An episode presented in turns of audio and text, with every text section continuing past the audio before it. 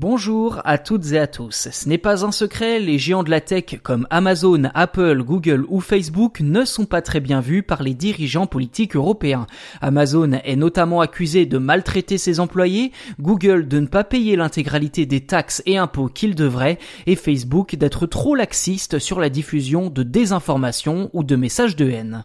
Mais depuis quelques semaines, les discussions au Parlement et à la Commission européenne se sont accélérées pour mettre en place une nouvelle législation contre les géants de la tech d'ici la fin de l'année, le Digital Services Act et le Digital Market Act. L'objectif est simple, stopper les publications de haine ou de désinformation sur Internet, imposer des règles de transparence et de responsabilité aux GAFA et doter l'Europe de nouveaux outils pour éviter les abus de position dominante dans l'économie numérique. En clair, ces textes viseront assez explicitement les GAFA afin de leur imposer des règles bien plus strictes que les entreprises plus modestes du secteur.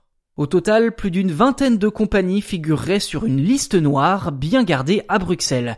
Par le biais de ce listing, l'Union européenne souhaite aller plus vite sans avoir à mener de longues enquêtes individuelles pour prouver que ces géants de la tech ont déjà enfreint les lois en vigueur. Selon Bruxelles, il est trop compliqué de surveiller les activités de ces entreprises au cas par cas, d'où la nécessité d'un dispositif précis à leur encontre. Et selon les informations du journal Financial Times, des noms seront ajoutés sur cette liste en fonction de plusieurs critères comme la part de marché des revenus ou encore le nombre d'utilisateurs. Au final, l'objectif serait d'obliger ces entreprises à partager leurs données et à être plus transparentes sur la manière dont elles les collectent.